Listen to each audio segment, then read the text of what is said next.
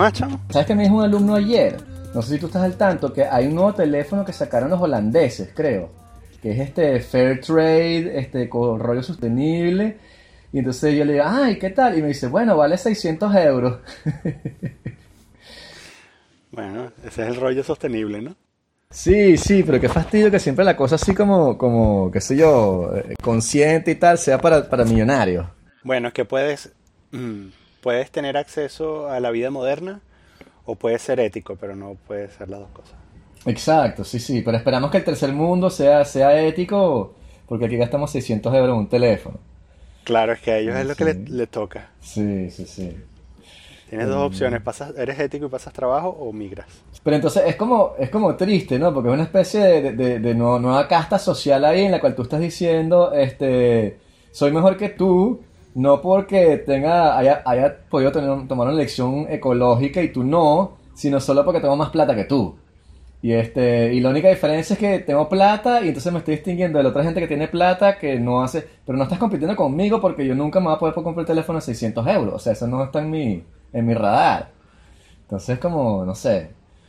Bueno, es que llegaron primero, ese es todo el asunto. Sí, sí, sí, pero no, sé, ese, ese privilegio así, este, ecologista, no sé si te ha pasado que vas a casa de gente y te dicen, no, es que nosotros en esta casa compramos este, este producto y sí, vale 15 veces más que el otro grano, pollo, jamón, pero, pero es que para mis hijos, y tú dices, como que me gustaría estar en tu posición, pero si no lo hago no es porque o sea, por ética, sino que simplemente no puedo pagar lo que tú estás pagando por eso. O sea, o la, escuela Montessori o qué sé yo, como que sí, me encantaría, pero no puedo hacer eso, ¿entiendes? Sí. Lo peor es estar consciente de eso, em, estar consciente de, que no hay almuerzo gratis, ¿no? Y entonces eh, ir a... Nosotros hacemos la mayor parte de nuestra compra en uno de estos supermercados low cost como Lidl, ¿no? Lidl, Aldi, ¿sabes? Y en Lidl em, consigues muchos productos que puedes, o sea, que son ligeramente más baratos que en, que en otro supermercado normal de cadena, ¿no? Por ejemplo, incluso hasta el, hasta el Carrefour. O sea, la carne es como 20% más barato, ¿no?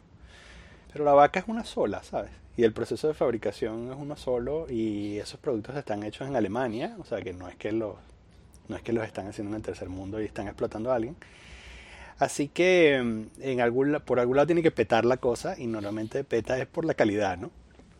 Entonces, en casa tenemos una moratoria con respecto a las hamburguesas de Lidl, porque tú las pones en la sartén y después tienes que pescar el bollito de carne de, la grasa que suelta, ¿no? Exacto. Es 99% grasa. Y así es como con todo. Sin embargo, el otro día conseguimos unas manzanas muy buenas, que estaban sospechosamente buenas. Además, además que ahora Lidl se anotó en la onda bio y entonces tienen productos bio, ¿no? Que, a ver, hay también que pensar qué significa que tu supermercado low cost tenga productos bio, ¿no? Porque eso solo apunta a que estén regando los sembradíos con mierda, ¿no? Que sería lo única, la única otra opción más barata que, que lo que usan en el resto de Europa. Sí, o sea, pero es que también eso, eso de lo, orgánico, bio, es medio estafa, porque los tipos lo que hacen es que buscan el, cuál es el mínimo requerimiento necesario para que yo pueda decir que mi producto es orgánico. Y entonces es como que 51% del grano tiene que ser, qué sé yo, sin OGM, sin organismo genéticamente modificado. Entonces el tipo va a poner 51%. Y entonces después le pones bio y tú a veces crees que te estás comiendo la cosa orgánica. O sea, como que tú crees que es, que es un, qué sé yo, un, indio en el Amazonas que está pescando. La, y no es así. Es una fábrica, es una empresa como cualquier otra y simplemente que, el tipo se, lo negoció para ponerle su, etiqueta, pues. Tiene productos que riegan con pupú y productos que no riegan con pupú. Exacto. hace, hace tiempo tenemos unos amigos que se empataron en la onda bio de manera radical después de que tuvieron hijos, que eso es una cosa que sucede con bastante frecuencia, porque hay que cuidar lo que le metemos a nuestros hijos, ¿no? Claro. Y entonces eh, andaba en una onda ahí de, de, comer, bueno, de comprar carne bio y frutas bio y nos fuimos, hicimos un paseo juntos, nos quedamos a dormir en un Airbnb por ahí una noche y tal. Y entonces ellos trajeron ensalada. Y yo la verdad es que tenía ciertas mm, reservas con comer esa ensalada, porque sabía que era una ensalada bio, ¿no? Ah. Entonces eh, trajeron una ensalada, un paquete de ensalada y decía bio, ¿no? De lechuga. Eh, y entonces, bueno, viene, viene Mónica y dice, bueno, aquí hay vinagre, vamos a echarle un poquito de vinagre. Y entonces esta, eh, la otra chama dice, no, pero ¿para qué? Y tal, este es vivo y viene lavado. Y que, mm, bueno, mira, yo vengo de Venezuela. Y lo que sucede, y allá todos los productos son bios, es un paraíso de las cosas bio. Exacto. Y lo que sucede cuando tú te comes la lechuga que viene prelavada, cuando tú te la comes sin lavarla otra vez o sin echarle vinagre, es que te da disentería y te mueres. Claro. Porque al final lo riegan con pupú. Y yo creo que eh, ese fue el conversation starter de la noche y la verdad es que la velada estuvo un poco incómoda. Exacto. Porque había hecho el, el, el comentario del pupú antes y no después de comer, ¿no? Sí, o sea, es que todos tenemos panas. Si tú creciste en Caracas, todos tuvimos panas que le dio a mi viasis comiendo en los perrocalenteros de Plaza Venezuela. Entonces tú sabes muy bien la- los riesgos. Pero es exactamente eso. Yo me acuerdo que Andrea también me hizo la reflexión porque una vez una amiga de nosotros también este, fuimos al supermercado. Entonces había como dos tipos de zanahoria. La zanahoria normal que uno compra y después estas que vienen como que con tierra, porque la- la- las, las hacen crecer en arena o algo así y está toda sucia. Y entonces ella así como que, ay, esta es la verdadera zanahoria. Y nosotros lo veíamos al revés, como que nosotros crecimos con zanahorias de esas y papas que tienes que lavarlas burdo de bien porque vienen llenas de tierra. Y nos encanta que la, la cosa ya esté lista y tú la agarras, ¿no? Y en cambio aquí es al revés, es como que es más sano porque está sucio. Así que, wow, qué extraña, extraña forma de las deforme. cosas. ¿Sabes qué? Es este asunto Sí. de que la, Sí, sí, sí. la, la zanahoria está deforme y Sí, tiene dos cabezas. Es natural y tal, sí. Sí, bueno, es ese asunto, el- es el, el privilegio europeo, ¿no? Es como una, es una versión del white privilege, pero es el- como el privilegio europeo porque no tiene nada que ver Totalmente. con la raza, es- tiene que ver con el sitio donde naciste. No sé si te enteraste, pero James Blunt salió de su retiro. Wow. ¿Y Hor- ahora? Horrible. Me di cuenta ayer, o sea, son esas cosas. Te- Justamente lo, lo vi ayer y dije, le voy, a- le voy a comentar a Daniel. Porque estaba caminando en el metro y veo James Blunt en concierto. Y entonces, este, ¿sabes ese, ese reflejo como reptiliano que tienes en tu cerebro? de- de que- así que hacen los comentarios malos. Y entonces una parte de mi cerebro dijo como que, coño, si el tipo de Las Vegas hubiese disparado a gente en un concierto de James Blunt, yo sería más, más empático con él. O sea, como que diría como que, puedo entender, o sea, pero no, eso me no fue neto, no fue neto negativo. Sí, sí, sí, eso, o sea, eso me duró un milisegundo. Este, después que no puedas decir eso y tal, este, pero una parte de mí era así como que, este, todo estaba tan bien y ahora tienes que venir tú con tu falseto de- del castrato otra vez a molestarnos la, la- la paciencia. ¿vale? Pero sí, qué loco. Chamo, y ahora, bueno, hay que, hay que mapear ese, esa gira para tratar de evacuar las ciudades, ¿no? No, estoy seguro que es que ahí no le va a pasar nada a nadie. eso, o sea, pero Eagles of Death Metal, ¿sabes? Cuando fue aquí en el Bataclan, yo iba a ir a ese concierto. Eso es lo loco. Yo estaba a punto de ir y yo quería comprar la entrada y no fui. Y, y tirotearon a todo el mundo, entonces tú dices, wow, qué loco. En cambio, eso es algo que tú no, ¿sabes? Como que una cosa que tú no conoces, tú dices, ah, qué triste, pero al fin yo no voy para esos sitios. ¿sabes? Como que, Sí, sí, sí, pero uno nunca sabe. sí, El, capaz te, te, te atrapa la estampida. sí. Ayer vi un video, um, eh, caí en un agujero de YouTube y terminé en un video de, se llama algo así como Las calles de París, en inglés, ¿no? Y es una chama mm, que salió a caminar por París y el video no solo tiene música, ¿no? No, no dice nada, no tiene voiceover y dura bastante, dura como 10 minutos. Es alguien caminando por París, ¿no? Y luego de un minuto, un par de minutos viéndolo, me doy cuenta de que la intención del video es mostrar cómo todo el mundo en París es musulmán o negro. Claro. Eh, y claro, leo los comentarios, porque, claro, porque empecé a leer los comentarios y es eso, ¿no? Los comentarios son todos, ¿sabes? Eh, qué asco, eh, ¿sabes? París es un basurero, perdimos París. Am, y luego en los videos recomendados de ese video está, eh, hay otros videos de la chama y por supuesto, bueno, eso tiene tendencias eh, mm, racistas y entonces, y hay un video en donde, hay otro video en donde ella defiende ese video y am, def- dice que ella sencillamente salió a pasear alrededor de su Airbnb y eso fue lo que consiguió, ¿no? Que, ¿sabes? Ella no tiene la culpa y ella no tiene la culpa además de las reflexiones oscuras a las que tú llegas eh, luego de darte cuenta de que, todo, de que todas las mujeres tienen un velo eh, Claro. por los sitios donde ella caminó. claro. Entonces, ¿sabes? Me pongo, volví al video original, me pongo a ver por dónde está caminando, ¿no? Exacto. Y entonces, eh, ¿sabes? Como que hago pausa justo en las calles y después busco la calle, ¿no? El, ¿Sabes? Un cartel del nombre de la calle. Montroy, la chama, Montroy, Montroy. La chama estaba caminando por Barbés. Barbés, claro. Y oye, que, oye, que, bueno, pero ¿qué esperas conseguir? Es como, ¿sabes? Fui a Marrakech y todo el mundo tenía un velo. Sí, sí, sí, sí. O sea, como que fui a Chinatown y todo lo, todos los Sí, fui a Chinatown y esa vaina está llena de chinos. Sí. Pero la verdad es que los comentarios son para coger palco, además que es este asunto de, lo, ¿sabes? Esto, el choque cultural de la, la visión romántica que tienen los gringos sobre París. Claro. Eh, aunada a, a, este asunto de que sienten que, que la civilización se les está escapando de las manos. ¿no? Sí. Entonces, más, más, y por supuesto, y en YouTube, ¿no? Que ya de por sí la base de los comentarios de YouTube son todos despreciables, ¿no? Eh, lo que te digo, lo, que más me impresionó era que el video no tenía, no decía nada y tú debías llegar a la conclusión de que era, ¿sabes? ¿Qué es lo que tenía mal ese video, ¿no? Claro. Y yo estoy viendo el video y yo, ¿sabes? Yo digo, o sea, que de pinga, ah, y digo, coño, que de pinga París, ¿vale? ¿Sabes? Está viendo el video que, coño, que de pinga París, ¿vale? Sí, ah, que arrecho, ¿sabes? La vida, wow, cuánta gente en la calle. Y eso es lo que estoy pensando, ¿no? y después leo los comentarios.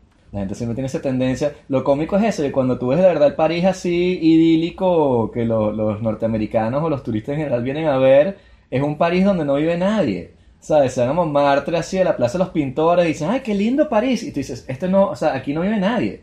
O sea, hay gente que vive como más atrás de la cosa, pero yo tengo amigos que vivieron allí y es complicado, está lleno de turistas. O te vas al centro de la ciudad, enfrente del Louvre, Tú, qué bello París, pero aquí, eso no es París, o sea, esta es la parte turística de París, aquí no, no hay nadie viviendo aquí. Tú vives ahí, no, no consigues un abasto, o sea, los barrios normales donde vive la gente a veces están segregados, es verdad, pero este, lo que tú tienes en la cabeza cuando tú vas a París no tiene nada que ver, es una especie de Disneylandia ahí que han montado, y la montaron muy bien, eso es verdad, cuando yo tengo amigos que vienen, que hago el turismo de París, los tipos lo montan bien, ¿no? Y tienes el, tipo con el acordeón aquí, tocando la, la avión rose, y más allá otro cantando Asnabur y entonces, este, qué sé yo, eh, eh, es, bien chévere. Pero es eso, eh, es, la, parte de Epcot Center así cuando tú entras a la parte de Francia. Entonces hay gente que sí con, con birretes y, y, y baguettes y vainas que tú dices, eso no, nadie hace eso. Pero bueno, para ustedes sí, ¿no? Entonces es cómico.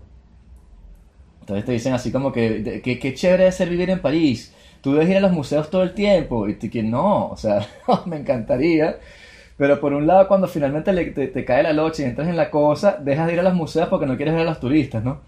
entonces estás como que, qué fastidio los turistas. Este, y entonces dejas de ir. Este, que la última vez, bueno, yo fui en este verano y tal, que, que te conté, fui, al Orsay, y entonces fui con mis audífonos y tal, y entonces estás como debatiéndote entre este, o ver las obras de arte o hacer una reflexión mental sobre lo tarados que son los turistas que están alrededor tuyo, ¿no? Es como una especie de, de cosa así. No, no, no, pero tú viniste a disfrutar, a ti no te importa que la gente que, coño, pero se me atravesó este tipo, pero qué bolas tiene, estoy en este, este cuadro, no está viendo este, se mete aquí, ¿qué, qué estás? por Dios, o sea, entonces la pasas así mal, pues, entonces tienes tus museos así selectos, así de, de, parisino, de que no, es que a mí me gusta el museo de Habre con Martán y todo el mundo, ¿cuál es ese? Ah, no lo conoces, claro que no, Sí, bueno, que es claro, es que odiar a los turistas también es como el modo por defecto de operación civil en una, en una ciudad turística, porque en algún momento se te atraviesan. El problema es que se atraviesan. El problema general con los turistas es que se atraviesan.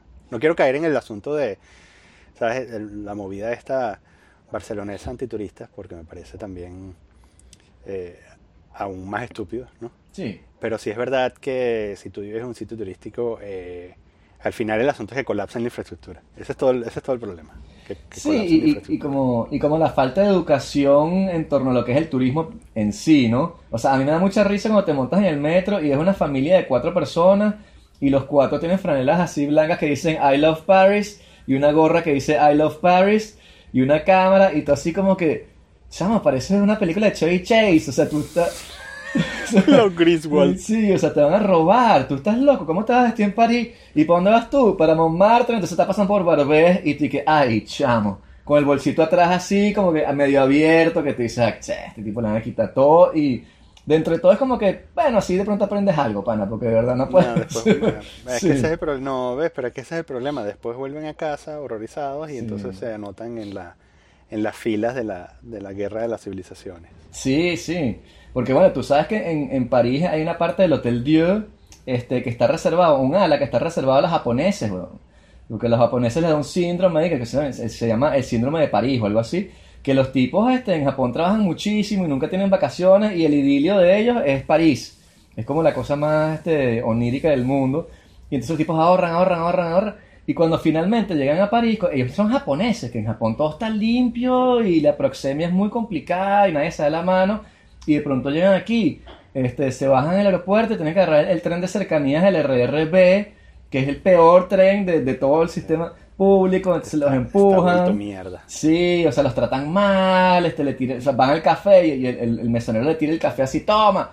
Y los tipos se vuelven locos y terminan en el hospital, chamo.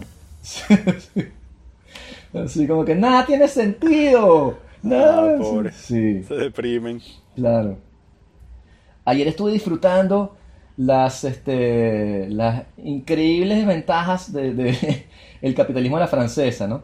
Entonces, este, tú sabes que tengo el estatus este de, de este, autoasalariado, entonces soy como freelance y puedo hacer contratos y tal. Y entonces, cuando la cosa salió, que la, la, puso Sarkozy, ¿no? Era como que, y ahora tienes derecho a negociar, y tú eres tu propio hombre, y tú ofreces, y el mercado, ta, ta, ta. Eso nunca ha sido así, ¿no? Entonces, cuando tú eres profesor, te dicen, bueno, mira, pana, esto es lo que tú vas a ganar, y ya, y tú, tú dices, no, pero yo quiero tanto, y no, no, no, o sea, este instituto todo el mundo gana esto, y, tú no, vas no te vas a pagar más a ti, ¿no? Y entonces, tengo que firmar contratos y cosas así, en diferentes institutos. Entonces, ayer voy a uno, me dice, mira, que está el contrato, yo no los leo porque, bueno, es una pérdida de tiempo. Leo la cantidad de plata que me van a pagar y el tiempo y cosas así, ¿no? Cuando va a un error, le digo, mira, pana, que hay un error. No, bueno, entonces, no lo firmes, este, le vamos a volver a escribir, pero firma esto. Y yo, ¿qué es esto? No, es una hoja que dice eh, que tú estás de acuerdo con las reglas internas del instituto, que te las mandamos por email, ¿no las leíste? Y yo, wow, pasar la noche leyendo las reglas. No, no hice eso, qué lástima, vale. Pero déjame ver. Y entonces veo, y hay, como dos partes que tienes que firmar, ¿no? Y entonces la parte de arriba, los tipos así como en fine print, me ponen y que yo, Vicente Ulibe, cedo mi imagen para su explotación a nivel mundial por un tiempo indefinido al instituto. Y yo ¿qué es esto, pana? Y los tipos me dicen como que, bueno, pana, que ta, ta, o sea, tú sabes cómo esto. Y yo le digo, pero que, o sea, yo no voy a firmar esto, ¿entiendes? dicen, ¿por qué? Y yo dije, chamo, porque si dentro de 10 años yo soy presidente de Francia, tú vas a imprimir barajitas de con mi cara dando clases aquí, weón, y las vas a vender y yo no tengo plata en eso. Bueno, no me pagas nada. Y sale lo que me respondieron los cínicos, me dicen, no te preocupes, que tú nunca vas a ser presidente de Francia. Ay, ahora se jodieron. Chamo, y, fue otro milisegundo así que yo me vi como agarrando a la secretaria por la cabeza y estrellándola contra el escritorio y que, ese no es mi punto. Este, sí se, jodieron, e-, se jodieron ellos y se jodió Francia, además. Sí, sí, sí. Que ahora tienes una motivación para ser presidente. Exacto. Todos podemos ser presidente. Mira Trump. Este, entonces, no sé qué, ¿sabes? No lo firmé y, la, y, la, y no solo que no lo firmé, sino que tenías que preguntarle como que, ¿quién en su sano juicio firmó esta vaina? O sea, tú me estás esto es peor que las vainas de Facebook. Se quejan todo el tiempo de la imagen y la vaina de Facebook y tú me estás dando muerte una vaina que es peor. Por Dios. Y te dijeron, y, te dijeron, bueno, pero no puedes escaparlo, ¿no? Porque es. No. el estándar, tienes que aceptarlo, juro, ¿no? Bueno, después firme una vaina abajo que es como que acepto las reglas internas, pero no firme lo de la imagen. Ah, bien. Sí, pues está como Kikiriwiki. Y de todos modos, te, te mandan una secretaria, o sea, es good cop, bad cop, ¿no? Entonces te, te mandan el buen policía, que es la secretaria, que se hace la tonta, o de pronto son tontas, no sé entonces, ay, yo no sé, ¿qué crees tú? Ay, ¿tú crees que van a hacer eso? No vale, si aquí somos todos chéveres y que sí, tú de pronto, pero el tipo que está atrás, yo no lo conozco, ¿entiendes? este, y así siempre, así, así funciona este mundo. Terminas, cuidado, terminas pagando royalties por, si publicas un libro y publicas tu foto en la contraportada, terminas pagando royalties por usar la foto. Exacto, exacto. Me demandan así, que tienes un tal porcentaje en una escuela por la que trabajaste seis meses porque firmaste un papel que dice que cedes tus derechos de por vida. y terminas pagando el royalties a Facebook y a estos tipos también. Está, bien, está bien uno, pero los dos no. El lunes me despertaron a las 7 de la mañana. El vecino, el vecino de abajo eh, diciendo, hay otra vez un bote de agua hay que arreglarlo. Chao. Y se fue. ¿Ah, eh, y esta es la segunda vez que, tengo una interacción con este vecino. La primera vez fue el día eh, el día en que nació la número 2. Y yo llegué del hospital, así de, ¿sabes? Uno de esos, un, toque técnico en la casa para hacer un cambio de ropa y decirle a mi suegra, eh". Y, me encuentro a mi suegra eh, eh, hablando con, bueno, perdón, tratando de hablar con el vecino, porque el vecino, por supuesto, mi suegra no habla francés y el vecino no habla castellano. y el vecino me dice, hay un bote, lo mismo, ¿no? Hay un bote de agua, hay que arreglarlo. Además me lo hace con señas porque, ¿sabes? Como yo tengo un retraso y no, no hablo francés bien, tengo un retraso, me lo hizo con señas, ¿no? Me, me hizo una seña, la seña internacional de lluvia. Em, y, y entonces, eh, y yo le dijo, acabo de tener una hija, eh, ¿podemos hablar esto mañana? Así que el lunes, mi suegra estaba de visita, por cierto, y pasó lo mismo, el lunes, eh, cada vez que viene mi suegra, el tipo toca, hay un bote de agua, el tipo toca el timbre. El, a las 7 de la mañana el tipo, el tipo toca el timbre, mi suegra abrió la puerta y el tipo le dijo otra vez, y en eso llegué yo y nos dijo, sí, hizo la señal otra, vez de la lluvia. y entonces yo dije, bueno, ah, qué mierda, eso significa, eso, parece que hay un bote en la, en la regadera del baño nuestro. Eh, eso significa que no se puede usar la regadera, que ya, ya de por sí estaba semiclausurada porque mm. el plomero nos había dicho que hay un, o sea, podemos usar el teléfono de la regadera, más no la, más no la regadera completa, ¿no? Solo el teléfono. Eh, y entonces, eh, este, este, este, plomero, que por cierto eh, se llama algo así como Monsieur Sabat o algo así, pero en casa lo conocemos como Monsieur Pirate. Porque de verdad que el tipo es el, propio pirata venezolano que, ¿sabes? Nunca, nunca arregla nada, sino que aprieta, ¿sabes? Cambia la empacadura mm, o aprieta un poco más la tuerca, pero nunca, nunca, nunca reemplaza partes, ¿no? Todo es con tirroplomo. Todo es con tirroplomo, ¿no? Monsieur Pirate. Entonces, em, bueno, llamamos, a, llamamos al, al, dueño y le dijimos específicamente que no mandara otra vez a Monsieur Pirate eh, y en eso, bueno, estamos haciendo este proceso y entonces Mónica me dice, pero de verdad que el vecino es súper mal educado, porque fíjate, no te dijo ni los buenos días y además te dijo hay que arreglar eso, ¿no? Claro. Y yo, y bueno, por estas cosas maravillosas de, la, de las cosas que se pierden en la traducción, a mí la politez francesa se me, Cuando, cuando no me la aplican me pasa por, completamente por arriba, no me doy cuenta, ¿no? O sea, no, no me doy cuenta cuando no me saludan ni nada. Y yo creo que eso al final hace que mi vida en Francia sea mejor, ¿no? O sea, tengo, tengo mejor calidad de vida, ¿no? Porque para mí es casi imposible detectar cuando un francés está molesto a menos que de verdad muestre signos de agresión. Porque no detecto, no detecto cuando son mal educados conmigo, ¿no? Total que, bueno, total que estamos sin regadera otra vez, ¿no? Bueno, pero estás en Francia. Francia sin regadera es como Luis XIV que se bañó nada más dos veces. Sí, y además allá abajo la temperatura, entonces, ¿sabes? Como... Tranquila, sí. Pero no, pero los franceses, por lo menos los parisinos, tienes que domesticarlos, chamo.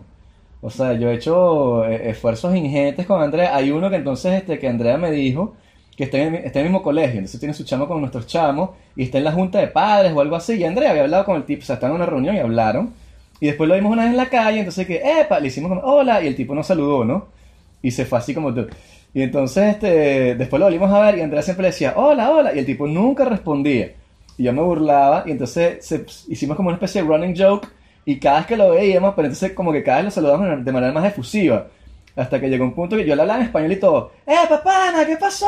Y le levantaba los brazos así y el tipo se, se volvía loco y chamo, al final llegó un punto en el cual ya que, eh, y el tipo, hola, hola, o sea, eh, y entonces así como, hola, hola, y se va así, ¿no? Y lo he hecho con varias personas y tú lo vas como domesticando. Como que no, no me vas a ignorar. Porque esa cosa de que tú te das cuenta de que ellos saben que tú estás allí, ¿no? No es que el tipo está así, este, en las nubes, pensando.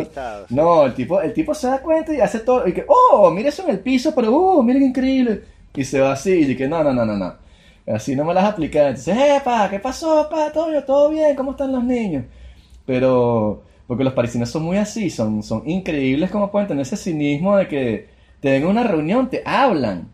O sea, yo te conté, bueno, que una vez hice una reunión en mi casa cuando yo acababa de llegar y este y vino una poco gente, vino un tipo que tocaba trombón y estuve hablando con él, le hablé de Willy Colón, le puse discos de salsa, le di ron y tal. Como dos días más tarde me lo conseguí en el bar, o sea, me lo conseguí en el bar en el que vivimos nosotros y yo estoy con una gente y me dice, mira, y me lo presentan y entonces yo le digo, no, pero si este carajo yo lo conozco y el tipo me dice, no, yo no te conozco a ti. Y yo dije, chamo, estuviste en mi casa, o sea, te tomaste mi ron, o sea, ¿cómo que no me... Ah, sí, me dice algo. Y que fue hace dos días. O sea, entonces no, vale, este tipo está loco y tal. O sea, bueno, que te vaya bien, pan. O sea, buena suerte con eso. Y entonces después, claro, llegan al, retiro y están solos. Y entonces se mueren solos y entonces todos deprimidos. ¿Por qué? ¿Por qué mis hijos no me hablan? Porque eres una mala persona. Porque no le hablas a nadie. Entonces te pasaste toda la vida pensando en ti mismo y ahora que tienes 80, nadie se quiere encargar de ti y te van a llamar nada más en tu cumpleaños, el día del padre y en Navidad si acaso. O sea, suerte, chao. Entonces, bueno. Así sí, bueno, es que ese, es el estereotipo, ¿no? del, del parisino, uno de los estereotipos del, de los parisinos. Sí. Y Mi experiencia en el campo ha sido bastante distinta porque normalmente son bastante mm, abiertos, educados. Eh, pasa mucho que, bueno, en Francia no, en Suiza pasa que que te hablan así de la nada en algún sitio público, ¿sabes? Que hacen... Sí. Eh, se ponen a hablar, trivialidades en la cola de algo o te hacen algún comentario. Sobre todo si vas con niños, que es como, que es como ir como con un perro. Em, te, te, te, hacen algún comentario y te saludan y eso, ¿no? Para mí, las primeras veces, como yo estaba preparado para un trato más frío, eh, más bien era como, ¿qué me estás diciendo? ¿no? Además, genuinamente me preguntaba qué me estás diciendo porque no entendía. Pero ahora, de hecho, los que siempre me pillan son aquellos que, ¿sabes? Que hilan frases hechas. Bueno, los franceses tienen estas frases hechas que te las tienes que saber de memoria porque si no, no sabes qué significan. Entonces, cuando hilan dos o tres frases hechas una con otra, que digo, ¿qué? Sí, tiene su estructura. Chino. Sí, sí. Bueno, son, son comiquísimos. Este, la otra vez estábamos con, con, el, con el bebé y tal, por la calle, y llegó una señora, bueno, siempre llega esa señora, ay, qué bello el bebé y tal. Y entonces una de esas nos dice, ¿cómo se llama? Y yo le digo, David. Y la tipa se nos quedó viendo así y nos dice, o sea, pero como bajó la voz y dijo, ese es un nombre judío. Y se fue. Y así que... Sí, y así que, uh, ok. ¿Eso es bueno? O sea, ¿qué? okay. Yo así que, ¿qué acaba de pasar aquí? Y la tipa se fue. Y yo, o sea, y me quedé sin, sin respuesta, así que me como, la gente de verdad es que está loca, O sea, sí. O ese, güey, que te mandé el otro día, que estaba, estaba en la escuela dando clase, y entonces estoy pasando lista con un nuevo curso. Entonces, Amelie, Manon, no sé qué tal, y el último nombre era N-I-G, este, eh, A-R, una vaina así, ¿no? Y yo mi clase en inglés, y entonces yo dije, eh, eh, ni, ni, ni, señor Samuel Joe. Sí, sí, Joe. No, no, sí. Y que, que, chamo, tú no vas a conseguir trabajo en Estados Unidos más nunca, weón. O sea, créeme, a menos que trabajes por la, la NAACP, una vaina de esa de, de, de derecho millonario, weón, nadie te va... O sea, próximo, señor Nick... ¿Qué? No, vale. Son esas cosas de los nombres infelices de los bebés que siempre, sí, se me parece como cómico la gente. Hay uno aquí en la, en la guardería que le pusieron, no es Omar, es Umar. O sea, con U. Y así, ¿por qué le ponen, o sea, en todos los idiomas es Omar, en inglés, en francés, en Omar, Omar, Omar, en árabe es Omar. Tú vas y le pones Umar. Para que el pobre diablo pase su vida. Es como Omar, pero con U, y la gente diga, ¿de qué coño estás hablando? Omar es con O, y te digas, no, pero el mío es con U, es Uma, y pasas cinco minutos explicando que tu papá era analfabeto y no sabe escribir nombre, no sé. Y el pobre va a pasar el resto de su vida cambiando documentos porque salen mal impresos. Sí, exacto. Sí, sí, sí. Y en cualquier lado, o sea, a, mí me cambia el nombre cada rato. O sea, a mí Ulibe es con O, con B, o sea, y a mí no me importa, pero es verdad que este pana este, le va a ir mal, pues. La gente como que no piensa en eso cuando le ponen los nombres a los chamos, ¿no? Sí, para nosotros era siempre fue algo un tema de discusión largo por, por razones estéticas también. Bueno, que es un, es un, es un reflejo también de el nombre que te dan es el reflejo también de, de quiénes son tus padres, ¿no? Claro. O, qué, qué, es lo que tus padres consideran importante, ¿no? Por ejemplo, sí, yo supongo que los padres de Umar querían ser originales. sin importar. O sea, son, quizás eran rebeldes de corazón. Sí, o sea, no sé, pero... pero ¿Analfabetos, analfabetos o rebeldes de corazón? Una de dos. Pero, Sí. o sea, Pero no calcular como que... Línea delgada entre las dos cosas. Pero como que en el país en el que estás, que vas a pasar bastante tiempo, este, el nombre suena mal o qué sé yo, o sea, eh, en, el- en la escuela de David hay una chama que se llama Grace Kelly, pero ese es el, no- el primer nombre, ¿no? Todo pegado. O sea, Grace Kelly con, una, con un guion. Entonces, pero claro, nadie la llama Grace Kelly, la llaman Grace Kelly, porque es Francia. Y entonces tú dices, wow, qué broma tan fea. O sea, entonces, claro, entonces yo siempre le decía que entonces que, que el hermano se llama Fred Astaire, todo pegado, no sé, o algo así, ¿no? O sea, que tú dices, qué loca está esta gente, así como que ven una película y entonces, ya, Scarlett, me gustó Scarlett, Scarlett Johansson, y después sale todo el mundo la llamas Scarlett. Sí, el, el- el problema está en realidad en, en- en adjuntar el apellido dentro del nombre. Ese es el verdadero problema. Claro. Porque ahí es cuando ahí es cuando empiezan las complicaciones. Sí, ¿Cómo te llamas tú? Grace Kelly. No, pero el nombre. Sí, Grace. exacto. No, Grace Kelly. exacto. Grace Kelly. Entonces el Rodríguez. apellido es Kelly. Sí. No, no, no, el apellido es otra cosa. Sí. Y que, pero Grace Kelly es una actriz de te- Sí, yo sé y tal, pero mi mamá me puso la vaina así. ¿Qué quieres que te diga? Eh, Escribe esa vaina ahí, chico. Grace, guion, Kelly, primer nombre. Y dije, wow, qué complicado, o sea. Pero no sé, ¿no era como una especie de consejo o terapia familiar para la gente? En la España franquista había eso. No, no, no, pero no, no, no como en la España franquista. Ese nunca es un buen ejemplo, así como, pero en la España franquista. No, no, no, no. no. Sí, Así vamos como- a seguir ese ejemplo. Sí, así como que no, los alemanes nazis hacían que los trenes llegaran a la hora y que no, no, no, no, pero no vamos a hacer como ellos entonces. Este, no, Ese no, es no, el problema pero- de no estudiar historia, que uno termina Sí. repitiendo los mismos errores. Sí. Pero no sé, alguien que te como que, de verdad, tú has pensado que si le vas a poner este nombre a tu hijo, este, sabes, como que Trump, de pronto dentro de 10 años la gente va a odiar a Trump porque el tipo hizo una guerra mundial y tu chamo se llama Trump. No, que ponle Trump, es mi hijo, hago lo que me da la gana. Sí, hay unos que salieron por ahí en el, en el periódico, unos niños que ya que, que se llaman Trump. Esos que nacieron el año pasado y todo eso. Primer nombre, Trump. Claro.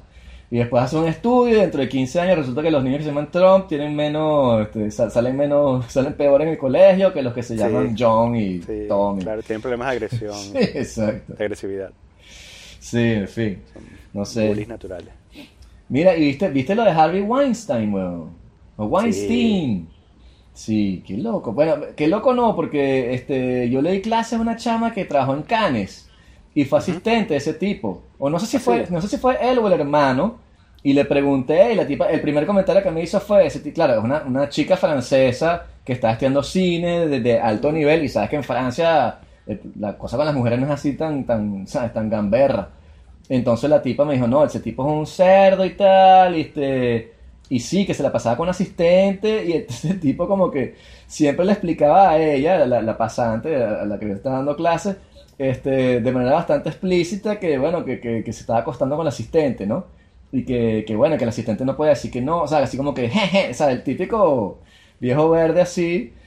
Y entonces, pero lo raro es eso, ¿no? Que, que la tipa me dijo eso y dije, wow, qué, qué increíble. Y ahora que salió lo de Weinstein, como que todo el mundo sabía, es como lo de Dominique Strauss-Kahn, que después sale y todo el mundo, ah, sí, ese tipo era un loco. Y tú dices, bueno, pero si todo el mundo sabía, ¿por qué hay que esperar que, que una persona ponga un- una denuncia? Lo que es impresionante es, ¿sabes? La cantidad de, de actrices famosas que, que alegaron que el tipo había, había, las había acosado sexualmente, ¿no? Claro, sí, sí, sí. Pero es que el truco está, yo, yo, yo entendí. El truco está, si tú vas a hacer ese tipo de cosas, si vas a acosar sexualmente a la gente siendo un gran dirigente de Hollywood, lo que tienes que hacer es que tienes que ser gay. Porque un hombre, o sea, para que, para que salga un tipo diciendo, ese tipo abusó de mí sexualmente, eso es mucho más complicado. Y créeme que si sale uno, es porque hay mil carajos atrás que el tipo los acosó. En cambio, entonces, ese es el truco, este, abusa de los hombres, porque ninguno va a decir, o sea, qué sé yo, la roca, que, que diga, ah, no, o sea, de hecho, quiero decirles algo, yo soy gay, y entonces Harvey Weinstein eh, tuvimos relación, o sea, destruye su carrera. En cambio, de pronto una mujer es como que, ay, pobrecita, sí, después hizo una película y ahora le damos el Oscar. En cambio, para un, ¿sabes? Un papi rico de esos así, este, que diga, admita así como que, bueno, de verdad, yo llegué aquí por Operación Colchón, es mucho más complicado. Sí, mira, eh, Angelina Jolie, Gwyneth Paltrow, eh, Wow. Mira Sorbino, Rosanna Arquette, eh, mm, ta, ta, ta, ta, ta, Ashley Judd. Pero ya, pero, pero eso no es que, o sea, lo que ellos dijeron fue que el tipo se les insinuó, no que... Sí, exacto, claro. Lo que pasa es que ya queda eternizado en Wikipedia con Claro. la ambigua descripción eh, que fueron acosadas o asaltadas por Harvey Weinstein. Claro. No, no, Sí, no dice más sí. nada, ¿no? Lo que, lo que me da risa dentro de todo es como la, la- la torpeza en los avances del tipo. O sea, obviamente hay una relación, una jerarquía de poder en ese como en cualquier negocio, como en las empresas, como en todos lados. Y muchos hombres abusan de eso o tratan de utilizarlo para, para su ventaja. Este, pero la torpeza del tipo así de cómo era, que, que entonces estaba aquí que dame un minuto y después se aparecía con una, con una bata, o sea, como una de esas películas porno. Y entonces a- abre la puerta y el tipo que trae la pizza está desnudo. Sí, el tipo así, o sea, que tú dices, pana, pero un mínimo de, de- de sutileza, no sé, o sea, que entonces el tipo las invitaba así, este, a su cuarto, así, entonces, o sea, tenía una reunión y de pronto cambiaba el sitio, no, no, no, vente ahorita para mi cuarto de hotel. Y entonces salía así, y entonces este, le, le decía como que, ¿me puedes dar un masaje en la espalda? Y se quitaba la bata así, estaba desnudo, y tú, que chamo. o sea, eso, eso no es una cuestión de acoso sexual, eso no va a funcionar con ninguna mujer jamás. O sea, El viejo truco de la biblioteca que se transforma en cama. sí, exacto, sí, sí. Y, este, y no sé, tú no pensaría que esos tipos tendrían, no, o sea, alguna cierta facilidad que uno no tiene. O sea, después te das cuenta como que tus estrategias para, para levantar mujeres son mucho más asertivas, acertadas y, y eficientes, eficaces que las de estos tipos multimillonarios. Y tú dices, bueno, entonces ¿de qué sirve la plata? O sea, si, está, si pelas más bola que yo. Quizás el tipo no, bueno, no tuvo que esforzarse mucho. Claro, porque además eh, quizás lo pillaron por las famosas, ¿no? Pero quién sabe cuántas víctimas habrá tenido, ¿no? Sí, no, claro, claro. Pero, pero es lo que te decía mi amigo Antonio, que trabaja con Luc Besson, él me dijo y que, todo, el mundo sabe, capaz que eso de pronto sale en el futuro y te, vas a acordar de mí. Él me dijo que, que, eh, que Luc Besson este, se coge a todo el mundo en el set. Desde la actriz hasta la que trae el café, el tipo las pasa todas por las armas y todo el mundo sabe eso. O sea, como que eso es así, si tú vas a trabajar con Luc Besson y eres una mujer, ese es el deal, pero vas a estar en, en, en EuropaCorp, pues. Y es como que nadie, o sea, todo el mundo dice, bueno, ok y tal, pero este, que eso no es nada, o sea, que, Estoy leyendo aquí, el tipo se opuso eh, alguna vez a la extradición de Roman Polanski, obviamente, claro. eh, protegiendo, protegiendo a sus amigos. Eh, sí, bueno, lamentable. Esos bichos, eh, además es decepcionante ese asunto de cómo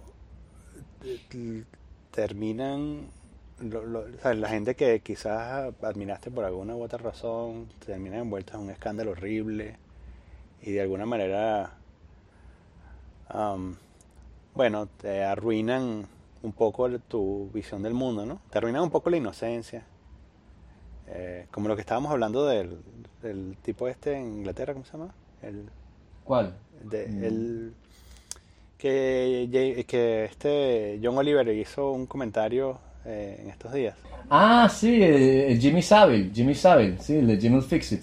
Sí, sí, sí. Sí, y- eh, sí, O, bueno, o el mismo eh, Bill Cosby, ¿no? ¿Sabes? Que, sí.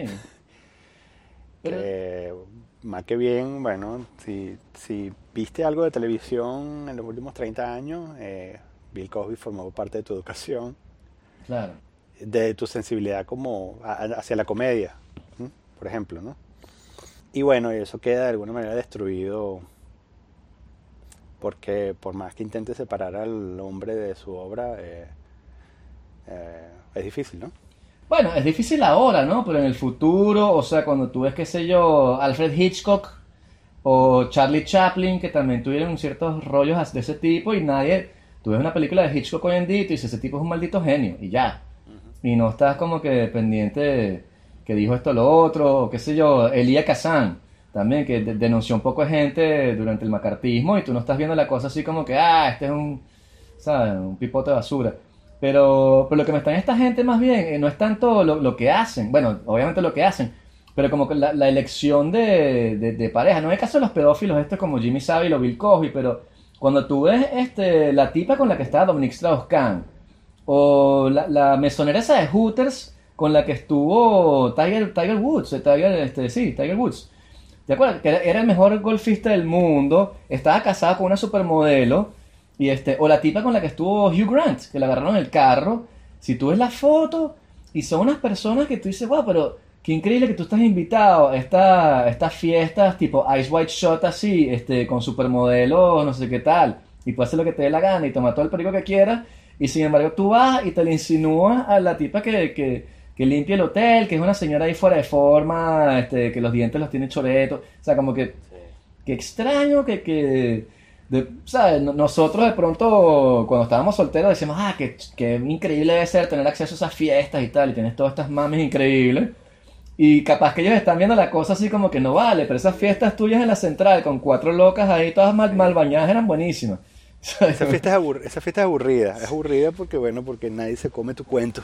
Sí, Sí, o algo de, no sé, de, poder y tal, que yo creo que es más eso, como que los tipos como lo, tienen tan fácil, que apenas tú dices como que soy Tiger Woods, y a todo el mundo está como que, ay, este, te, te, prestan atención, eso es lo que les, este, les da tirre, ¿no? Mientras que tú tienes que trabajar la cosa y tú llegas y tienes que de verdad seducir a la persona. Entonces cuando te dicen, ah, este, me gustas, tú de verdad dices, sí, obviamente te gusto porque por la plata no estás conmigo. Eso está, eso está claro. En cambio, estos panas, este van por otro lado, pues. Sí, qué bonito, ¿vale? ¿eh? Sí, sí, sí, pero bastante, bastante extraño. Lo, lo, chimbo es eso, ¿no? Que el tipo entre todo, bueno, produjeron Matrix y una pila de cosas más que... En fin, este, bueno, todo, las de Pulp Fiction, chamo, o sea, pues, este, las la de Pulp Fiction, las de Tarantino. de Tarantino existe gracias a los Weinstein. Sí, sí, sí. De hecho, eh, bueno, es que en algún momento en algún momento en los últimos 20 años eh, la calidad de la película estaba asegurada si decía eh, al inicio de los créditos, eh, ¿cómo es? The Weinstein Company, de Weinstein, no sé qué cosa, ¿sabes? Porque tú sabías que era algo como, era como, era como una, como una marca, ¿no? De, de, calidad independiente o semi-independiente. Bueno, más bien de este asunto de, poner el dinero donde hay calidad. ¿no? Sí, claro, sí, sí, una, cosa así. Pero también eran los, los tipos... Una denominación de origen. Sí, exacto, AOC. Pero, pero los tipos también eran, porque yo, hice un artículo sobre los, sobre los Oscars hace años y tal, y lo estoy investigando, y los Weinstein son de los, son los tipos que mejor, mejor entendieron cómo, cómo convencer al jurado de que vote por tu película. Entonces son los que, los que empezaron con todo este rollo moderno en el cual no le puedes dar este, prebendas a los jurados este, no puedes hacer que conozcan a los protagonistas, pero sí puedes de pronto tener una, un screening que es nada más para el jurado y tal, y como, o sea, qué suerte, qué coincidencia que está Johnny Depp ahí en el público y hablar contigo. Y entonces te invitan a una fiesta y en la fiesta resulta que hay un poco de cosas gratis. Entonces no te las están dando. O sea, entonces los tipos como que entendieron eso, entendieron también cómo hacer llegar su, su copia de la película a la gente en el tiempo que es y para que la vean, porque si la, si la ven muy temprano no votan por ella y si la ven muy tarde tampoco, o sea, y tienen todos esos parámetros que fue lo que le dio el éxito así de que si este, el discurso del rey y cosas así que, que también fueron los Weinstein que, que lo produjeron. Esa cosa hollywoodense ahí de, de, los premios que, que, nunca he entendido, porque eso, o sea, y dentro de todo no tiene ni siquiera porque yo sigo tanto los Oscars si, si es un premio que me parece tan, tan asqueroso y con el cual casi siempre estoy en desacuerdo, ¿no? Pero sigue siendo como como que el mundo se divide o, se dividió en algún momento entre la gente que, que, estaba por Forrest Gump y la gente que estaba por Pulp Fiction. Y yo siempre fui como que los de, los de Pulp Fiction, Pulp Fiction. Y entonces yo era Pulp Fiction, Pulp Fiction, Pulp Fiction y lo que hacíamos era puro perder, perder, perder, perder. Este, y, en los Oscars fue espantoso, o sea, se le dieron a Forrest Gump y Forrest Gump es una película que me gusta, este, me parece genial, pero en el momento me pareció la, o sea, así como que, que es esta gringada de mierda. Entonces ahora el tipo va para la guerra de Vietnam y ahora es campeón olímpico, que, o sea, que viene tan gringa, este, eh, ¿sabe? Este, entonces no sé, nunca, siempre como Estaba un poco molesto con el mundo quizás, ¿no? No sé, sino que me parecía como que en, el arte, este, se debería recompensar o por lo menos poner la, la luz sobre la, la, la gente que está tratando de hacer cosas distintas, ¿no? El tipo que está como agarrando todos los códigos y haciendo, o sea, también por eso es que los Grammys no me interesan. Ponte tú, ¿sabes? Que, que, por ejemplo, si te gusta el rap, O sea, los Grammys en, en rap es la vaina más irrelevante y estúpida del mundo. Un poco de viejos ahí que no entienden ni siquiera nada de ese género de música, que de pronto van a decir en el 2017, ah, Dr. Dre es bueno para tratar de que la gente diga, ah, estos tipos sí saben de, ¿sabes? De rap y qué sé yo. Entonces es como ridículo cuando la gente, ¿sabes? Se compra un disco y te dice, no, es que el tipo ganó 5 Grammys y que sí, de bola. O sea, Ed Sheeran y cuatro productores ahí, claro que se ganaron el Grammy. O sea, eso no... Yo no escucho música por eso, pues. Pero bueno, supongo que es como decíamos la semana pasada, ¿no? Que los premios en general este, son como... eh, En arte, es como extraño, ¿no? Como que tú haces arte y te van a dar un premio. Es muy raro así, o sea, no no sé. Ah, en ese sentido yo encuentro que vivir lejos de... Vivir en un continente distinto a América hace más llevadero ah, la existencia de, de esos premios, porque sencillamente no me entero porque ocurren en la noche, durante la noche de Europa, ¿no? Entonces, eh, los primeros años, después de mudarme, los primeros años sí seguía más o menos, eh, ¿sabes? Los ganadores y eso. Al día siguiente me despertaba y lo veía. Creo que alguna vez, incluso, puede haber sido el primer año, que me quedé viendo los Óscares, ¿no? que además es una misión suicida porque es Sí. tardísimo, ¿no? para un programa tan aburrido. Pero de alguna manera es liberador porque sencillamente dices, bueno, no los vi, no sucede, y, ¿sabes? No, los, no los vi, no sucedió.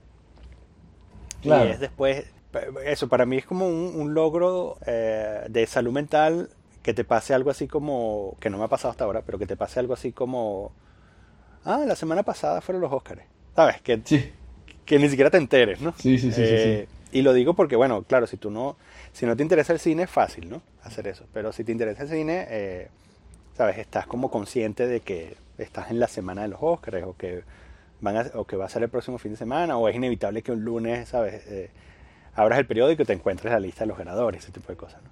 Pero estoy apuntando a eso, ¿no? A que, a, a que en algún momento eh, me pasa con los MTV Music Awards que exacto.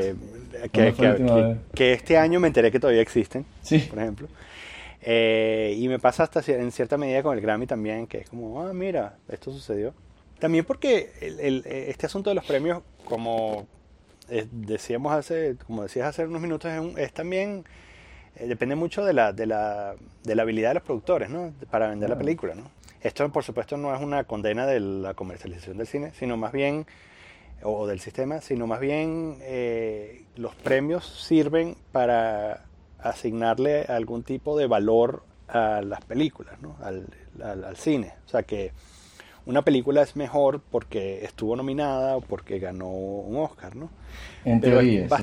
Eh, sí, eh, eso, eso es lo que, pero eso es lo que quería decir, es una manera un poco ficticia de asignarle valor, sobre todo porque por la infinita cadena de casualidades o de mm, o de acciones que tienen que ocurrir para que esa película quede nominada, ¿no? Y sin embargo, eh, es bastante probable que tú veas una película que nunca fue nominada a nada y de alguna manera te hablen, ¿no?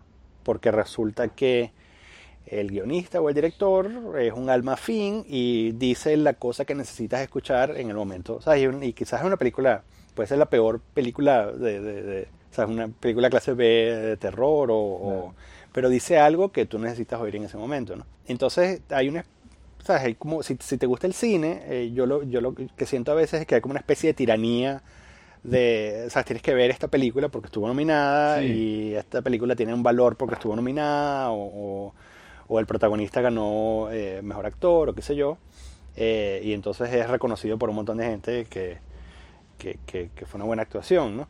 Pero quizás no tengas que ver esa película, ¿no? Eh, quizás nunca Claro. tengas que ver esa película porque quizás no, no, no te diga nada, ¿no?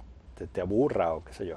Sí, pero también tengo como un rollo con la... O sea, yo no entiendo ni siquiera las categorías con las que están premiando las cosas. Entonces dicen que mejor película. Entonces tienes un drama, una comedia, este, una película de autor y un documental. Y tú dices, pero ¿cómo mides eso? O sea, es como, como los Grammys también, que disco del año. Dices, ¿Qué significa eso? Entonces como que, ok, escoge Daniel, ¿qué prefieres? Este, Kind of Blue, este, Purple Haze, el 4 de Led Zeppelin o la quinta de Beethoven. ¿Cuál es el mejor disco? Y tú dices, ¿pero qué estás hablando? ¿Cómo vas a comparar? O sea, Entonces, pero se gana mejor disco del año y dice, no es que yo fui el disco del año y tú dices, bueno, pero eso también depende de quiénes, quiénes más estaban. Capaz que los demás, que los que más estaban eran, horribles, es como cuando cuando Crash. Crash mejor película y tú que, eh, ¿por qué no? no? Pero en cualquier otro año esa película no, no tiene ni que estar nominada, o sea, era malaza. Entonces, entonces no Crash la, la de las historias que se sí. están en Los Ángeles, ¿no? Sí, sí, no, no, está mal. Pero, la, sí, la otra, ¿no? ¿no? no, no, la de Cronenberg, no, no, la, la, original. O esa cosa tan americana que entonces este, los, los Oscars son puras películas americanas y después tienes como que resto del mundo y entonces tienes que si Francia manda una película, Alemania manda una, China manda una vaina ahí que tú no, ni has visto ni verás y que no tiene nada que ver y Brasil manda una broma ahí. Entonces, ¿cuál es la mejor? Y tú dices, ¿pero qué, tiene, o sea, ¿qué estás hablando? La de Francia es un drama social, la de otro es una comedia, este es una vaina sobre los nazis, o sea, ¿por qué las estamos comparando así como que, o sea, cuál es el criterio para decir esta es la mejor película? Porque entonces tienes como que los grandes Manitou, como que si está Haneke, va a ganar Haneke, ¿no? Porque siempre, entonces si está Lars von Trier, bueno, ya Lars von Trier creo que se craba, pero cuando estaba era como, bueno, dásela a él, porque así quedamos como que somos gente que sabemos de cine. Porque le dimos un premio a un director este, japonés que oscuro que nadie conoce. Entonces no sé, o sea, también por eso me parece como... Hubo un momento, claro, cuando yo era joven que veía todas las películas premiadas, las veía. Este, sí, igual. Y por eso hablo de tiranía. Sí, sí, y llega un punto en el cual tú dices, bueno, pero que, o sea, Whoopi Goldberg, mejor actriz en Ghost. Entonces, así como que en serio.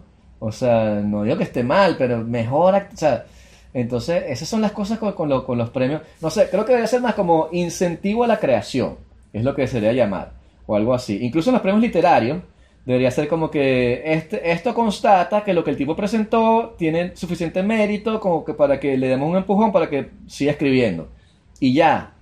Pero no es que está, o sea, pues ¿cómo compara? O sea, ahora está el transgenérico, yo mandé para el transgenérico. Y el transgenérico es la cosa más extraña del mundo porque entonces justamente estás comparando géneros. Entonces compite un tipo que escribe un libro de poesía contra un tipo que escribe unos cuentos, contra un ensayo, contra una novela contra alguien que hizo todo. Entonces tú dices, wow, el mejor de este año es un libro de poesía. Y tú dices, eh, ok, pero ¿en base a qué? O sea, ¿cuál es el...? Debería ser como que incentivo a la... O sea, de este año leímos este poco vaina, hay muchos que están muy buenas, vamos a una lista de 20 que merecen mención. Y este carajo, bueno, que no tenemos mucha plata, entonces vamos a hacerle a, a este tipo que es un poeta, que bueno, nos pareció increíble lo que hizo, pero no es que sea mejor ni que, que escoge uno y fuiste tú, y ya. No esa cosa como que, ¿sabes? Cuento, ganador uno, segundo lugar. Y te, pero ¿por qué es el segundo lugar? O sea, sí, sí, y el premio a la calidad subjetiva es. Sí, entonces este, es extraño. ¿Y después qué? o sea, tú, se supone que estás haciendo arte y después tienes que ir a una entrega ahí y pararte allí y, y, como que gracias al jurado por este, reconocer mi cuento. Esto me va a permitir. O sea, entonces todo como o sea, ¿por qué estamos haciendo eso? Eso está bien, eso, para, para celebridades o gente que quiere vender películas en el mainstream, qué sé yo, pero si tú estás escribiendo poesía, ¿qué diablos haces montándote en un podio ahí a que te pongan una medallita y te den una, o esos premios que te dan que ser una rosa y un diploma, ¿no? Los, de, los del Día de los Enamorados. Premio, una rosa, 100 euros y un diploma. Y que en serio, 100 euros, wow. pero tienes que ir, si no vas no te la dan. Y entonces te, tienes que estar juro ahí como un idiota en la alcaldía de Quiñones, no sé qué dónde este, con el alcalde ahí, oh, la calidad del poema de, Daniel, habla del amor y eh, San Valentín es un día para el amor y que, ah, mátenme. sí. Sí, o sea, es como que tú, tú, le haces hacer eso a la gente y entonces lo que, lo que es más bien el efecto contrario, como que mucha gente que gana esos premios hacen esas cosas como que se, se atrofian, weón. Y lo tenía, era Bret Easton Ellis, ¿no? En, en Lunar Park, que toda la, tienen toda una parte en la cual él va como que haciendo la gira de American Psycho y, y, cuenta lo deprimido que está y lo espantoso que es. Y entonces se la pasa drogado y bebiendo como un loco. Porque el tipo dice, no puede ser que tenga que volver a ir a otra librería, echa el mismo cuento, para que se paren, ¿sabes? Como que, ¿qué estamos haciendo? y, y, y, al final es eso, como si te, si te gustó Lunar Park y tal, o sea, o American Psycho, porque estás matando al autor? porque le estás robando el alma? Así como que, como fuiste exitoso, ahora te vamos a obligar a tal para poder vender 10 millones en vez de 2 millones. Es como la, la, la, condenación, la maldición de los bueno, pero ese es el éxito literario, ¿no? O sea, claro. eso es... Claro, claro, es la maldición de los que triunfan. Y eso debe ser espantoso. O sea, imagínate si, si yo que no soy nadie, absolutamente nadie de, nada, hay gente que me da sus manuscritos, weón, para que los lea y vayan sus cuentos. Y, y bueno, hay, hay de todo, ¿no? Pero muchas veces cuando son malos, que tú dices, wow, esta persona, o sea, no tiene idea de lo que es la literatura, o sea, este, no sabe nada y no y te, hablas con la persona y no, es que yo no he leído mucho porque, sabes, no tengo tiempo, pero escribí este cuento. Y tú dices, wow, ¿cómo? O sea, imagínate si tú que eres un, un don nadie, te pasa eso, ¿cómo será si eres alguien de verdad famoso? Este, que te debes cruzar, porque al final escribir es lo que todo el mundo hace, ¿no? Si eres pintor, no te vas a cruzar tantos pintores en, en el mundo.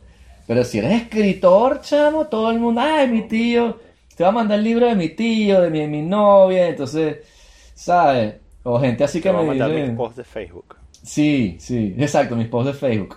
O bueno, un amigo que me dijo así como que, ah, bueno, tú escribiste un libro, yo también, va, este, aquí está mi libro, y era como que 10 consejos para triunfar en el management. Y yo así que, ¿para qué me estás dando esto, weón? Bueno, pues escribí un libro y yo te felicito, pero, o sea, esto, esto no es lo que yo leo, no es lo que yo hago, no es lo que me interesa ni siquiera, o sea, a mí me parece espantoso, o sea, no me des tu libro, weón, o sea, yo no te voy a dar el mío porque obviamente no- tú no lees lo que yo hago y está bien. No todos tenemos que... Pero, pero no sé, eso, eso debe ser espantoso, chamo. O sea, eso creo que es lo que, lo que todos los tipos exitosos este, le huyen, ¿no? Sí, sí. Terminan tragándose una escopeta. Sí. O la, y la expectativa así de que entonces hay una guerra y entonces, bueno, ¿qué opina el cantante pop que tiene la canción número uno sobre Corea del Norte? ¿Deberíamos bombardear Corea del Norte o no? Y tú, ¿por qué le estás preguntando a este huevón? Él no, no tiene que saber eso y no se lo sabe, está bien. O sea, él lo que hace es que baila, este, escribe un hook ahí, se pone unos lentes oscuros y, y se droga, ya. O sea, entonces, bueno, yo creo que el país, hay que, el presidente, ¿qué estamos haciendo? Bueno, o sea, y le preguntan a él y, y la van a dar la vuelta al mundo, ¿no? Este, Britney tuiteó que Corea del Norte bla, pero si un tipo así súper importante hace un análisis, ese no le, no le prestan atención, ¿no? Sí, y después van a Norcorea y se toman una foto con... Sí, como el, el Dennis Rodman, ¿no? Pero bueno, que tenía que ser, este, bueno, este, esta semana voy a comenzar la semana que viene mi, mi dietica, chamo, que ya voy a, me estoy preparando para mi viaje de, de la ceremonia de ayahuasca, weón.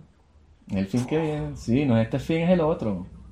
Sí, sí, sí. Bien. Bueno, tenemos que hacer el desgrabado del- de la realidad, ¿no? Para ver... eh, Sí, sí, sí, sí, eso va a ser complicado, Tienes, tienes que contarme cómo ves el mundo antes de hacerlo. Claro, pero, eh, por si acaso no queda registro, para que de alguna manera te sirva también de hoja de ruta. Te escuchas a ti mismo y qu- quizás vuelves a llegar. Sí, sí, sí, estabas. la semana que viene, sí, sí, seguramente. Porque es verdad que sí, o sea, yo también cuando llegué de, Canadá estaba full tocado, o sea, de verdad te, te- ves las cosas diferentes y ya. Mm. Este, y te, y te cuesta cuando estás en una sociedad así que te obliga a entrar en el, en el formato, es como complicado, pues. Sí, ese- Pero- el Ciro de Maple tiene sus cosas, ¿no? Sí, exacto, el Ciro de Maple, sí, sí.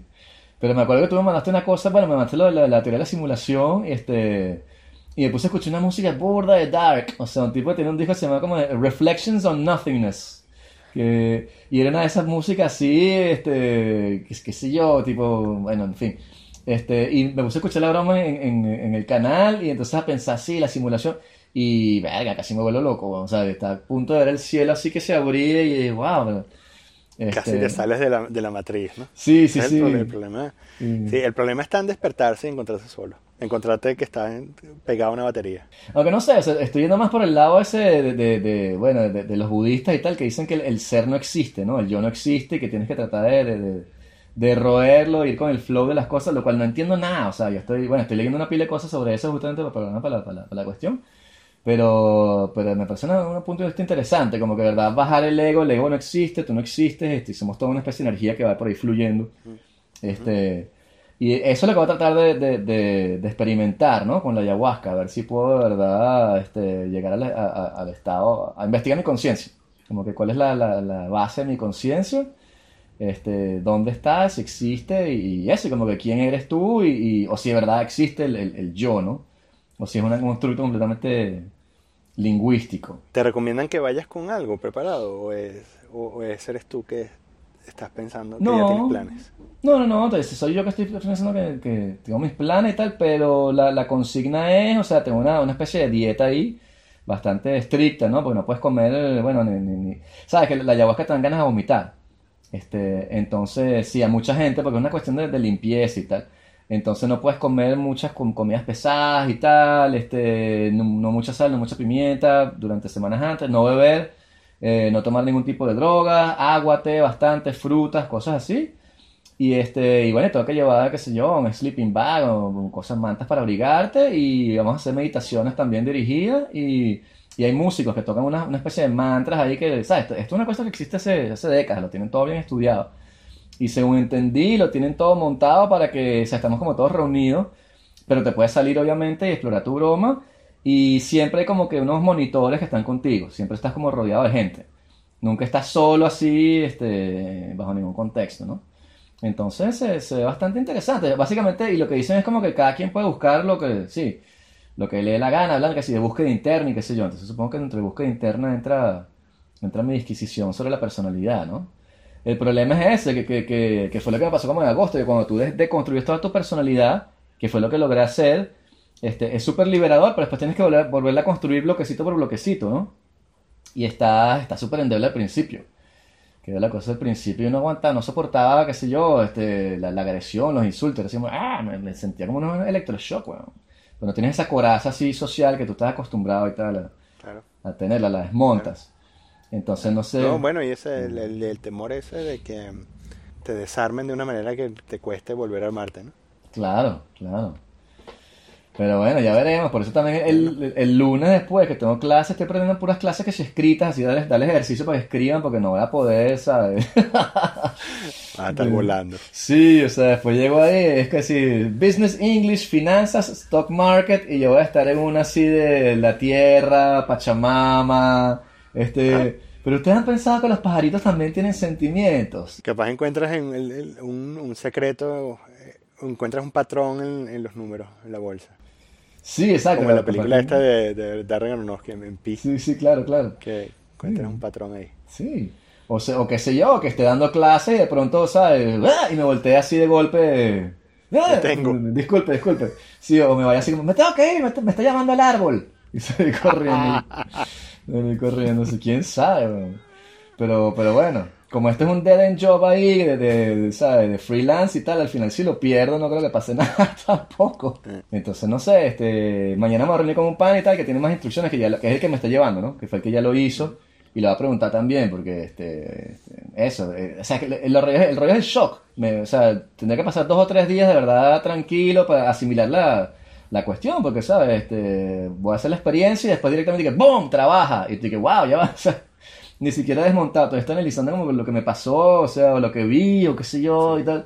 Y ahora quieres que, que, que, haga, que trabaje y tal. Entonces, bueno, pero ya, en fin, eh, es así y, y, ya veremos. Pero entonces el fin que viene, la semana que viene hablamos de eso, ¿no? si quieres. La semana que viene hablamos de eso. Hacemos el podcast antes, de la, antes del viaje psicodélico. Sí, va. Sí, va.